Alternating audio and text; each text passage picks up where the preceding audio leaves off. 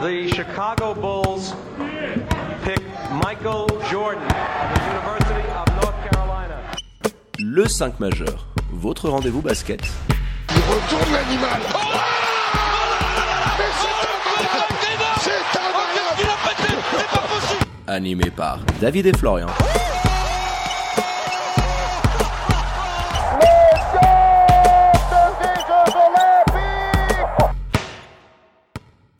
Bonjour, buon pomeriggio, good morgue, bienvenue à toutes et à tous dans le 5 majeur, l'émission qui dit tout haut ce que le monde du basket pense tout bas.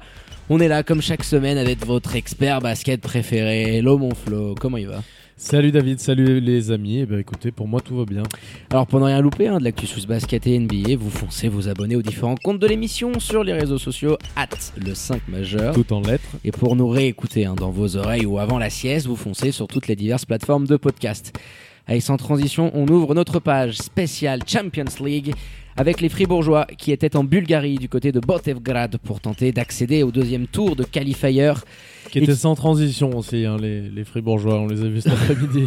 ouais, c'est pas mal joué, bien joué. Donc, euh, ils se sont malheureusement inclinés, hein, nos amis d'Olympique, 89 à 78 face au Sporting Club de Portugal. Avant de décortiquer cette rencontre sous tous les angles avec notre invité qu'on aura tout à l'heure au téléphone, on attaque par les 5 points du 5 majeur. Alors mon Flo, qu'est-ce qui t'a marqué sur cette rencontre?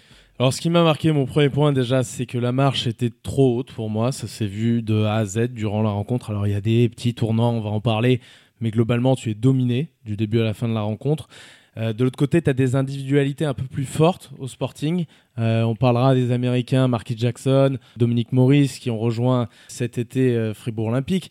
De l'autre côté, tu avais Travante Williams. C'était pas la même cam. et Fields qui ont été impressionnants. Non, c'est pas la même cam. Travante Williams, bah, tu le connais bien. On l'avait vu, nous, on l'avait scouté pendant ces années de fac en Alaska. Et puis derrière, on a eu la chance pendant notre trip au Portugal de pouvoir aller le voir du côté de Tandela avec toi David l'an dernier euh, qui venait de signer je crois un triplé de defensive player euh, du côté du Portugal. Ouais ouais non c'est après il avait joué à Oliveirense on était allé le voir pas très loin de Viseu à Tondela. Et c'est vrai que bon on en reparlera un petit peu plus tard mais euh, Mr Williams c'est un sacré client J'aime beaucoup. Des deux côtés du terrain, Fields qui a dominé dans la peinture, ça on s'y attendait. Tu peux pas laisser ce genre de joueur trop près du cercle aussi souvent. Pétard a pas eu les réponses, ça aussi c'est un point que j'aimerais évoquer. Et puis euh, on va parler aussi alors de la second unit, un petit peu sans saveur, en grande difficulté défensivement. Ils sont pas mal reçus. Euh, il y a eu la blessure de Boris, pareil, on en reparlera, mais qui a, joué là-dessus évidemment. Et ensuite 17 pertes de balles du côté euh, fribourgeois. Ça rejoint un petit peu mon premier point, la marche était trop haute, 17 pertes de balles souvent évitables dans un match où même si le Sporting a mis une grosse agressivité, voilà, on les a trouvés vraiment dominés dans le contenu de A à Z. Oui, puis même euh, par rapport au début, euh, rapidement, les joueurs euh, ont pris les devants. ils se retrouvent dans les premières minutes avec un écart qui est vite au-delà des 5 unités. Il y avait une sorte de calme qui transpirait, une intensité. Et bah, on avait cette sensation assez rapidement dans le match qu'il fallait que Fribourg puisse à un moment donné être à 300% dans cette rencontre et espérer du même côté euh, que le Sporting bah, choque un petit peu, euh, soit dans un mauvais soir. Et malheureusement, au fil des minutes, euh, tu te rends compte que les Portugais, ils sont là, ils sont présents. Mais ce qui est finalement, par rapport à ce que tu viens de dire, ce qui est finalement un petit peu un comble, puisqu'avant la rencontre, alors nous, on avait émis l'hypothèse que le Sporting puisse euh, l'emporter et qu'il y avait match. Mais avant la rencontre, le grand favori finalement pour les bookmakers aussi. Parce que là, j'avais la cote où Fribourg était à 1,47 alors que le Sporting était à 2,65. Donc il y avait quand même un écart sur le papier euh, entre ces deux équipes visiblement et qu'on n'a pas vu. Et ça, c'est le propre des matchs où le petit espère que bah, l'autre équipe va un petit peu te choquer et que lui va un petit peu tout réussir, ce que tu es en train de dire finalement. Donc, est-ce que le petit, dans cette confrontation, finalement, on s'est pas rendu compte que c'était Fribourg Olympique? Oui, clairement, parce que quand tu as une analyse un petit peu plus profonde, et je tiens à embrasser un autre correspondant euh, au, Portugal, un Vasco Moreira, euh, qui collabore aussi avec 00PT, on a pu participer à des débriefs euh, dans la langue lusophone et on, l'a eu au téléphone juste après le match, et qu'il le disait très bien, cette équipe du Sporting, l'année dernière, elle était en tête, il y avait le Benfica en, face, qui avait une sacrée team, on l'avait vu aussi dans, dans une compétition européenne encore plus huppée, et tu as surtout gardé une ossature par rapport à ce que tu faisais l'année dernière. Tu as entre 10 et 11 joueurs qui sont restés, le coaching staff est le même. Tu as rajouté bah, un élément comme Fields euh, qui a dominé absolument tout le monde dans la peinture. Donc il y a une continuité, si tu veux, du côté du Sporting du Portugal. Alors que bah, Fribourg Olympique, on en a parlé dans notre preview, justement, Florian il y a beaucoup euh, d'incognito, euh, de questions, parce que tu as perdu euh, ton épine dorsale de la saison dernière. Tu recrutes des nouveaux Jackson, joueurs. Marcus Jackson n'est pas Xavier Pollard. Tous les Américains que tu as recrutés, en somme, n'ont pas brûlé. Pas Joan James. Voilà, oui, oui, oui. Domoris a déçu. Le père Jeffrey, bah, il peut aller chercher les glaçons. Le père Croquette, il n'était pas vraiment en forme. Mais comme tout l'effectif, finalement, qui était en difficulté dans l'intensité et qui s'est retrouvé encore plus en difficulté après la blessure de Boris Mbala. Et bien justement pour en parler, Florian, on a le grand plaisir d'avoir Boris Mbala en direct de Botevgrad en Bulgarie euh, pour parler de ce match et de cette défaite de Fribourg Olympique. Hello Boris, comment vas-tu? Ça va bien et toi? Bah écoute Boris, euh, merci déjà d'avoir accepté notre invitation. On va te demander la première chose, c'est par rapport à ta blessure. On a vu que tu étais sorti sur blessure, il me semble à la cheville, et que t'es pas rentré ensuite sur le parquet. Comment ça va à ce niveau-là?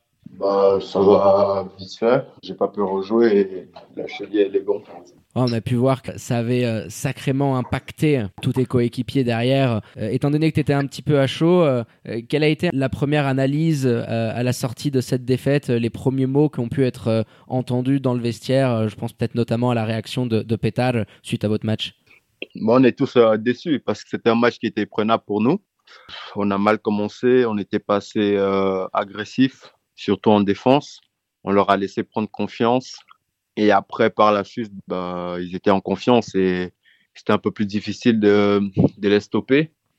Pétard, ouais, il est déçu, mais il nous a dit les fautes qu'on a fait et on a aussi fait des bons trucs. Et voilà, il faut qu'on continue à travailler. Et puis euh, on avait vu pour faire écho à, l'attitude de Petar Alexis pendant le match, on l'a vu notamment lors des deux premières euh, des deux premiers time-out, pardon, un petit peu vous remonter les bretelles. Vous avez semblé avoir été surpris par l'agressivité que pouvait mettre en face le Sporting Portugal, notamment dans, le début de match, avec ses prises à deux sur les remises en jeu. Vous avez perdu quand même beaucoup de ballons sur, des choses que voilà, c'était un petit peu évitable, on va dire. Hmm, surpris, non, parce qu'on on savait qu'ils faisaient ça. On a travaillé ça aux entraînements, on, savait qu'ils allaient faire ça. Après, bah ouais, on a commencé le match euh, trop laxiste. On aurait dû commencer vraiment plus fort défensivement, plus fort dans les contacts. Et euh, on, les a laissés prendre la confiance et, dérouler leur match. Et puis, euh, tiens, pour terminer, euh, Boris, on a une question auditeur de Léa qui voulait savoir un petit peu comment ça s'était passé, ce côté un petit peu bubble en Bulgarie. Alors, la salle n'était pas très reluisante, ça faisait un petit peu paranormal, ce côté sans supporter. Dis-nous un petit peu comment vous avez vécu euh, ce déplacement, l'acclimatation euh, et ce côté particulier de jouer euh, à terrain neutre ce genre de, rencontre. Vraiment, c'est très bien passé. Ils ont, ils ont très bien organisé l'événement. On est dans un grand hôtel, vraiment bien. les salles d'entraînement étaient bien. Vraiment, tout s'est très bien passé. Ça fait du bien d'être euh, avec l'équipe pendant quelques jours. Ouais, on a bien préparé ce match. C'est vraiment euh, quelques petits détails qui nous font perdre et on doit travailler sur ça et, j'espère que ça, ça ira. Eh ben merci Boris Mbala euh, d'être venu en direct hein, juste avant la collation après cette défaite face au Sporting de Portugal hein, en qualifiers de la Champions League. Euh, récupère bien de cette blessure. Hein. On, tiendra à informer tous nos auditrices et auditeurs de l'état de, cette potentielle blessure. Hein. Et puis, euh, bonne chance mhm. pour votre prochaine rencontre. Hein. Ça sera la Super Cup euh, face au Lyon de Genève à Saint-Léonard. Merci, Boris. Merci beaucoup. Bonne journée. Ciao, Boris. Merci. merci. Ciao, ciao. Je te sens un petit peu sceptique là par rapport aux déclarations de Boris Monflo là, non? Ouais, Boris, euh, je ne sais pas si vraiment il nous a dit ne pas avoir été surpris par l'intensité. Sur le parquet, en tout cas, ce qu'on a vu, ça dit un petit peu l'inverse. Et puis euh, ensuite, que ça s'est joué sur des détails, je ne suis pas sûr là non plus. Effectivement, les détails auraient pu te permettre, comme on l'a dit dans ce scénario entre le grand et le petit, euh, de pouvoir revenir. Mais ça s'est pas joué sur les détails. Il y a une maîtrise défensive qui est bien plus impressionnante de l'autre côté, dans l'intensité qu'ils ont été capables de mettre, et que du côté de Fribourg, tu n'as pas vu même avant la blessure de, Boris Mbala. Mais évidemment que c'est un coup dur. Mais même avant ça, tu étais déjà en difficulté défensivement. Oui, tu étais en difficulté. Alors après, tu n'étais pas non plus largué. Et c'est là où je pense que la blessure de, de Boris euh, est un fait marquant et peut-être un mini tournant du match. C'est parce que derrière, il était en forme, il pénétrait, il t'amenait offensivement. Et défensivement, tu savais qu'il allait freiner un joueur comme Williams qui a complètement pris euh, les devants euh, en première euh, période. Je crois qu'il a 18 points à la mi-temps. Il, il rentre absolument tout. Il te détruit. Marquis Jackson, il avait du mal. Je veux dire, il en a fait du petit bois. Donc, euh, tu vois, même Vache, euh, notre consultant portugais, me disait euh, on avait beaucoup parlé dans l'avant-match du rôle de Boris bah, qui allait scoltiner concrètement le père Williams. Et on l'a vu, ça lui a permis de briller, de faire très très mal. Et puis, il y avait la paire, parce que tu as Fields, assez exceptionnel, John Fields, le pivot. Alors, les deux viennent de Oliveirense, hein, ils ont joué ensemble euh, Ça, j'ai sous euh, ce club historique portugais. Puis Williams, là, tu le disais, il vient de deuxième division en Alaska. Oliveirense, c'est une équipe au Portugal qui a une cellule de scouting assez dingue. Et puis, euh, ouais, on a eu une petite anecdote assez sympa sur un match euh, face à Porto, euh, quasiment pour le titre au Portugal. Le père Williams, il a rien trouvé de mieux pour détendre l'atmosphère que se ramener le jour du carnaval avec un déguisement de vache au rassemblement. Donc, euh, t- t'as des personnalités fortes du côté du Sporting euh, qui ont pris les devants et qui t'ont étouffé, qui ont vite poussé l'écart à la quinzaine de points. Et euh, à la mi-temps, euh, tu sentais déjà un petit peu que les carottes étaient cuites. Et rappelle-toi, ce coup de gueule de pétard, time out sorti du premier carton. We are not fucking tough. On n'est pas assez dur. Et euh, je trouve que c'était assez symbolique de qui ce que était, Fribourg ouais, faisait qui, sur le terrain. qui était agacé et qui lui aussi a vécu quand même un sale match, hein, qui a vécu un sale match, Petar Alexic, notamment sur ses sorties de time-out, où on l'a pas vu, on n'a pas vu l'équipe appliquer réellement un système et sortir de, de belles possessions sur ce type de, de, de fait qui est, bah, qui est scruté. Quand tu es coach, quand tu es à ce niveau-là, les sorties de time-out, c'est prépondérant. Euh, il n'y a pas eu vraiment cet apport dont on parlait l'an dernier, par exemple. Donc lui aussi en difficulté, un petit peu comme toute l'équipe, euh, je dirais, individuellement, dans les 1 contre 1. Euh, on voit bien que Marquis Jackson, tu beaucoup parlé de Travante Williams et, de Fields notamment. Euh, je, suis, je suis sûr que Fribourg Olympique termine à quoi? Le double de passes décisives peut-être par rapport au Sporting Portugal? J'ai pas la stat, mais ça doit être quelque chose comme ça. Euh, 18. 18 pour euh, Fribourg et 11 pour le Sporting. Voilà, donc c'est surtout des qualités de joueurs dont un contre un qui ont une énorme agressivité des deux côtés du terrain. Enfin, on l'a dit, Travante Williams, on, on vante un petit peu ses mérites offensifs, mais triple Deepoy of the Year au Portugal. C'est quand même quelque chose, ça. Donc, tu avais de l'autre côté, voilà, plus de force. Euh, Marquis Jackson a été un petit peu en difficulté sur la quasi-totalité de la rencontre. hein. On, on l'a pas, on l'a jamais vu en rythme vraiment. En tout début de deuxième mi-temps, tu as un passage où Arnaud Couture aussi également euh, joue les, les Energizers en allant chercher des rebonds offensifs et, en il met mettant 7 points Ouais. en, en quelques minutes. Bah, on peut en parler parce que là, on a beaucoup taillé Fribourg et parlé des individualités qui ont brillé euh, côté portugais. À Fribourg, il n'y en a pas beaucoup qui ressortent du lot. On, en- on peut quand même en, en tirer trois, je dirais. C'est Garrett et Couture qui t'ont fait le job dans la peinture. Et Yuri Solka en sortie de banc qui t'a quand même pas mal amené par rapport euh, bah, à ce banc insipide que tu as dit. Il a pris des minutes sur la fin parce que tu sentais que c'était un, un des rares qui était capable de fait- t'amener quelque chose. Il a fait, disons, ce qu'aurait dû faire, ce qu'on attendait d'un Robidzin. Oh là là, non mais Qui- Robidzin, moi il Qui m'a... n'a pris aucun shoot hormis sur la fin de match. Sur mais- la fin de match, je crois que son premier shoot à 3 points, il doit rester peut-être 3-4 minutes. Et il en prend un en toute toute fin, c'est la dernière possession du match. Oui. Et le nombre de fois où Trop d'hésitation. euh, il hésite, Pas assez il, de hésite confiance. il, il a son spot, il est en sortie d'écran, lève-toi gamin. Et quand il y a une action qui est assez symbolique, il doit se lever une ou deux fois de suite, il sort derrière euh, Pétard fait rentrer Yuri et qui lui va prendre ses responsabilités, il fait une interception, il met un panier. Alors de temps en temps, il va faire quelques conneries comme euh, cette perte de balle un peu stupide euh, ou ce airball, mais il t'amène, et c'est ce que tu demandais un petit peu, bah, un de ces deux Ouais, il se- joueurs-là. il se, a responsabilise. hein. a déçu, Donc, euh, clairement. C'est ce qu'on a dit. Voilà, il se responsabilise. Yuri Solka tout seul en allant prendre des shoots. Et ça, on doutait pas de ses qualités à ce niveau-là.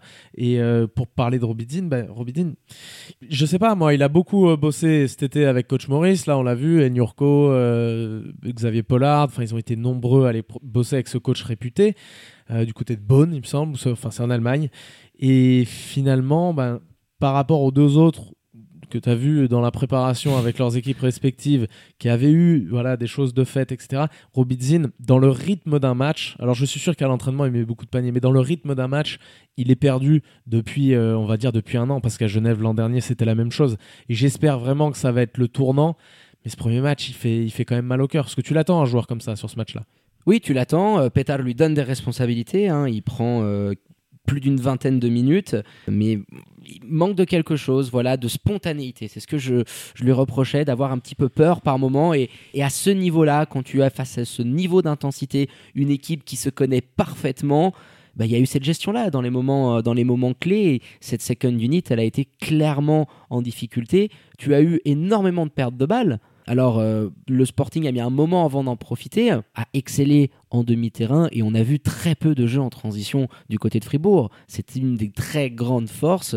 On le sait, hein, le coaching staff là-bas au Portugal Bah, Il n'y travaille a pas eu très assez bien. de défense. Voilà, ils ont, ana- y ils ont analysé. De toute manière, il n'y a pas eu assez de défense. On l'a dit, ils n'ont jamais été en rythme défensivement dès le début du match. Et Quand t'as pas tes transitions, c'est la cata. Parce qu'à Mais- 3, c'est toujours la bérésina. Forcément, forcément, parce que de l'autre côté, le Sporting, quand ils prennent leur éclat, alors oui, après avec la confiance, ils viennent sur du jeu en demi-terrain, ils arrivent à le faire aussi. Mais d'abord, ils mettent un éclat sur des transitions, en envoyant des mecs dans le corner, shooter des 3 points. Je te rappelle le début de match, ils sont à 7 sur 9, je crois, à 3 points au bout d'un quart temps et demi. Ouais, le Sporting, c'était fou. ouais. Donc forcément, ces différences-là, elles, elles vont compter dès le début. Et donc c'est pour ça que je disais, tu peux pas te permettre d'être à ce point surpris ou à ce point en dessous, du moins dans l'intensité, dans le début du match, qui est primordial. On sait que si tu prends un run, ils ont fait la course derrière, ils ont fait la course derrière, c'est épuisant mentalement aussi.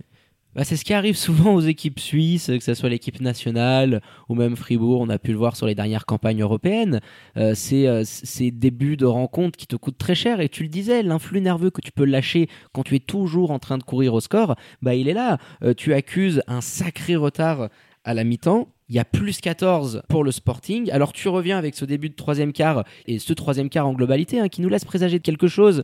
Forcément côté portugais, euh, ça bombarde un petit peu moins. Euh, Il y a des petites paires de balles un peu stupides. Tu as l'apport d'Arnaud Couture. Tu as quelques stops qui t'amènent en transition. L'apport de Solka euh, qui te ramène 5 points également sur un très court passage. Mais au moment donné où tu étais à moins 3 et que tu pouvais peut-être passer devant, c'est ce moment-là dans, dans le match, ce moment clé où il faut aller prendre le momentum, le renverser et passer devant. Et on sentait qu'il manquait toujours quelque chose, des lancers francs loupés, une perte de balle assez stupide. C'est Et t'es ja- où- jamais arrivé à les faire douter vraiment. C'est le moment où tu as besoin d'avoir un Américain, Un un joueur élite qui te prenne des shoots. Ce qu'ils avaient l'an dernier, on en a déjà parlé, avec Xavier Pollard par exemple, ou avec Tim Derksen, qui avait été incroyable aussi euh, dès le début de la saison. Là, tu l'as pas. Pour l'instant, euh, je sais pas ce qui se passe. Marquis Jackson, en tout cas sur ce match-là et sur les matchs de préparation un peu qu'on a pu voir, c'est pas tout à fait ce qu'on avait vu l'an oui, dernier. mais tu peux demander par exemple à un Jake Crockett ou à un, un Sean Barnett, et les deux c'est 2 sur 7 et 3 sur 7 au shoot. Non, mais j'allais y Ils- venir. ils ont pas répondu, Tu, ils tu as besoin d'un taulier dans ces moments-là qui puisse te prendre. Sean Barnett aurait dû l'être. On l'a dit, c'est un joueur vétéran. C'est un joueur qui a énormément d'expérience, notamment à ce niveau de compétition.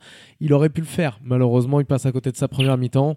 Il est pas mal en deuxième mi-temps, mais c'est pas, mieux, ouais. mais c'est pas suffisant. Mais en fin de match, il, il choque beaucoup. Toi, la fin de match, typiquement, tu sens qu'il y a une différence de, de tout, de gestion. À la fin de match, de elle est, elle est aussi calme, assez mentale, où tu sens que ce groupe-là euh, a passé euh, la plupart du match derrière et qui savent très bien et qui sentent très bien qu'en face l'équipe est plus forte et que dans, dans les attitudes, tu vois des, des choses un petit peu euh, différentes. Puis tiens, il y a Sylvain qui nous demande hein, à travers nos réseaux sociaux qu'est-ce qu'on a pu penser de l'arbitrage avec quelques coups de sifflet assez, euh, on va dire, surprenants euh, durant La, la, pre- la première mi-temps est complètement incohérente dans le, dans le sifflet. Ouais, voilà.